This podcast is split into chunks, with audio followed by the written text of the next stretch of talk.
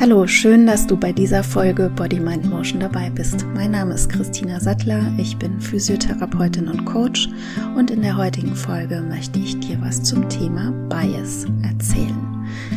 Aber erstmal ganz, ganz herzlichen Dank für das Feedback zur letzten Folge. Da ging es nämlich um Fibromyalgie und ich habe super viele Zuschriften über Instagram, E-Mail und WhatsApp bekommen.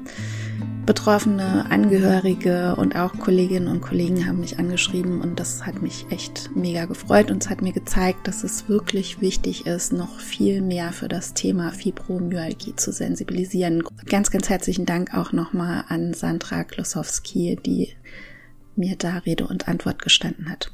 Also, falls du die Folge noch nicht gehört hast, hör doch mal rein. Und jetzt zum Thema dieser Folge Bias. B-I-A-S. Was ist das? Kennst du das, wenn du es eilig hast und dann sind alle Ampeln rot? Oder vielleicht auch dieses Beispiel, du hast dich mit Freunden zum Fußballgucken verabredet und immer dann, wenn du zur Toilette gehst, fällt ein Tor. Deswegen beschließt du dann, nicht mehr zur Toilette zu gehen. Das ist so eine wenn-dann Annahme und das Gefühl mag vielleicht stimmen, aber es liegt da keine Kausalität vor, also keine Ursächlichkeit. Das nennt man einen Bias, also eine Verzerrung oder einen Verzerrungsfehler. Denn bei der Datenerhebung ist dir da ein Fehler unterlaufen. Im Falle der roten Ampel nämlich ist dir der Fehler unterlaufen, dass dir die Ereignisse, die negativ sind, nämlich rote Ampeln, wenn du es eilig hast, länger und besser im Gedächtnis bleiben, als all die ganzen Momente, in denen die Ampeln grün waren, wenn du es eilig hattest. Hierzu habe ich auch auf meiner Homepage vor einiger Zeit einen Blogbeitrag verfasst. Den Link dazu findest du in den Show Notes zu dieser Folge. Während jetzt solch ein Bias wie bei den roten Ampeln oder beim Fußballgucken eher im alltäglichen Leben auftaucht, tauchen solche Verzerrungsfehler leider auch im Gesundheitswesen auf. Wissenschaftlich arbeitendes Fachpersonal ist sich dessen aber bewusst. Du als Patientin oder Patient wirst es vielleicht damit ausdrücken, dass du in eine Schublade geschoben wurdest. Ein Bias im medizinischen Sektor unterläuft also, wenn Patientinnen in bestimmte Stereotype eingeteilt werden. Bestes Beispiel ist der chronische Schmerzpatient oder die chronische Schmerzpatientin, die aus psychosomatischen Gründen Schmerzen haben. Ich möchte jetzt nicht sagen, dass Bias und Stereotype per se schlecht sind. Sie sind sogar evolutionspsychologisch sinnvoll, um eine Situation besser einschätzen zu können. Es ist für medizinisches Fachpersonal auch ein Stück weit wichtig und sinnvoll, Patientinnen zu kategorisieren, um in gefährlichen Situationen schnell entscheiden zu können, was zu tun ist. Ein gutes Beispiel hierfür sind Anzeichen eines Schlaganfalls. Oft führt ein oder mehrere Bias aber auch zur falschen Behandlung. Es gibt unzählige Bias-Varianten. Anhand eines Beispiels möchte ich dir ein paar Bias-Varianten veranschaulichen. Stell dir jetzt einmal vor, du bist Therapeutin oder Therapeut in deiner Praxis und du erhältst eine Verordnung von einem Patienten, der wegen unklarer Rückenschmerzen nun zur Physiotherapie kommt. Dein Patient kommt erstmal fünf Minuten völlig abgehetzt zu spät zur Behandlung. Und als erstes fällt dir seine leicht übergewichtige Statur auf. Dann erzählt er dir, dass er eine leitende Funktion in einem Büro hat, die ihn sehr fordert und deswegen ist er auch zu spät. Die Schmerzen sind außerdem am vergangenen Wochenende nach der Gartenarbeit aufgetreten. Auf Nachfrage, was er denn im, im, Garten gemacht hat, erzählt er dir, dass er ein Loch für einen Pool ausgehoben hat und es ihm dann in den Rücken geschossen ist. Er erzählt dir noch ein wenig weiter und du als Therapeutin oder Therapeut machst dir ein Bild, denn die Behandlungszeit ist jetzt auch schon fast vorbei. Das erste, was dir in den Sinn kommt, ist, dass dieser Mensch übergewichtig ist, Stress hat und zu untrainiert ist, um ein Loch für einen Pool auszuheben. Daher hat er die Schmerzen und darauf richtest du jetzt deine Behandlung aus. Das ist ein ganz klassisches Beispiel, das regelmäßig in Praxen vorkommt. Und jetzt möchte ich dir erklären, welche Formen von Bias und Verzerrung hier passiert sind.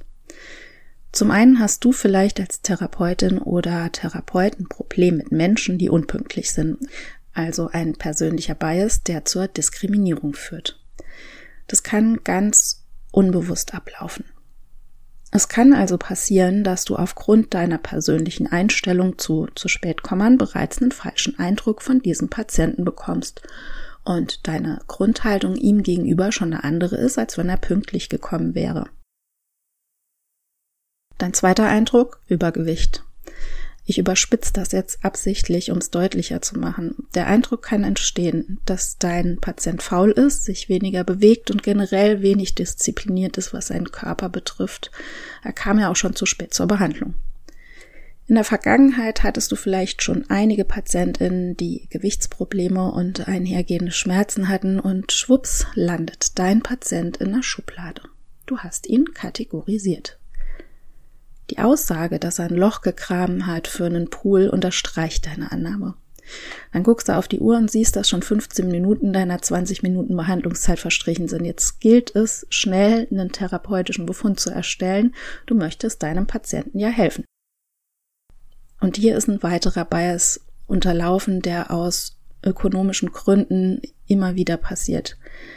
Zeitvorgaben im Gesundheitssystem sorgen dafür, dass das Bias-Risiko steigt. Es passieren in wenigen Minuten so viele unbewusste Bewertungen. Du kennst es vielleicht selbst von dir. Wir drehen das Ganze jetzt mal um. Jetzt bist du der Patient und du kommst mit diesen Beschwerden in eine Praxis. Vom Hörensagen weißt du, dass diese Praxis sich auf Rückenschmerzen spezialisiert hat. Dein Nachbar hatte nämlich vor ein paar Monaten einen Bandscheibenvorfall und war in dieser Praxis sehr gut betreut. Er hatte ganz ähnliche Symptome wie du und weil es dir auch ins Bein ausstrahlt, gehst du davon aus, dass du auch einen Bandscheibenvorfall hast. Und außerdem ist dir bewusst, dass du einen stressigen Job hast und vielleicht auch das ein oder andere Kilo zu viel. Und dann begrüßt dich eine kleine zierliche Therapeutin. Du hast Bedenken, ob sie überhaupt stark genug ist, um dich zu behandeln. Du selbst hast also auch schon eine Annahme, was es sein könnte. Deswegen bist du auch sehr, sehr vorsichtig und hast auch erstmal auf deine geliebten täglichen Feierabendspaziergang verzichtet. Hast dir einen neuen Stuhl fürs Büro gekauft und der Antrag für einen Stehschreibtisch ist in Bearbeitung. Denn bei einem Bandscheibenvorfall ist es ja besser, wenn man nicht ständig am PC sitzt. Auch bei diesem Beispiel sind einige Verzerrungsfehler passiert. Zum einen bist du gebiased von der Annahme, dass du die beste Praxis für Rückenschmerzen erwischt hast. Du kannst nicht wissen, ob diese Praxis auch für dich geeignet ist, nur weil dein Nachbar dort gut behandelt wurde. Und dann ist da auch noch diese zierliche Therapeutin, ob die wirklich was drauf hat und dir helfen kann. Und schon unterläuft dir als Patient ein Verzerrungsfehler. Allein schon, dass du davon ausgehst, du könntest auch einen Bandscheibenvorfall haben, hat bei dir bereits eine Kaskade an Handlungen und Verhaltensweisen auf den Plan gerufen, die eventuell gar nicht notwendig wären und vielleicht sogar letzten Endes nicht wirklich zuträglich sind für deinen Genesungsprozess. Ich habe diese Beispiele absichtlich überzogen dargestellt, um dir zu erklären, was ein Bias ist. Am besten ist natürlich, wenn weder auf der Seite des medizinischen Personals noch auf der Patientinnenseite Bias oder Verzerrungsfehler auftauchen. Wissenschaftlich arbeitende Therapeutinnen wissen um dieses Vorkommen und können solche Verzerrungsfehler vermeiden, indem sie sich diese bewusst machen und ihre eigene Haltung den Patientinnen und ihrer Behandlung gegenüber immer wieder reflektieren und dann auch absichtlich Methoden anwenden, um eine Ungleichbehandlung aufgrund eines Bias zu verhindern. Zum Beispiel, indem man klinische Tests durchführt, die valide Ergebnisse liefern. Als Patientin oder als Patient kannst du dir auch bewusst machen, dass du vielleicht einem Verzerrungsfehler unterliegst. Nämlich genau dann, wenn du wegen einer Symptomatik von Menschen aus deinem Umfeld erzählt bekommst, dass die das ja auch schon mal hatten und damals das oder das war. Oder ein ganz, ganz klassisches Beispiel, wenn du Symptome hast und die Dr. Google-Maschine anwirfst, um zu erfahren, was du hast. Du kannst es auch einfach mal üben, dir das bewusst zu machen, wenn du es demnächst eilig hast.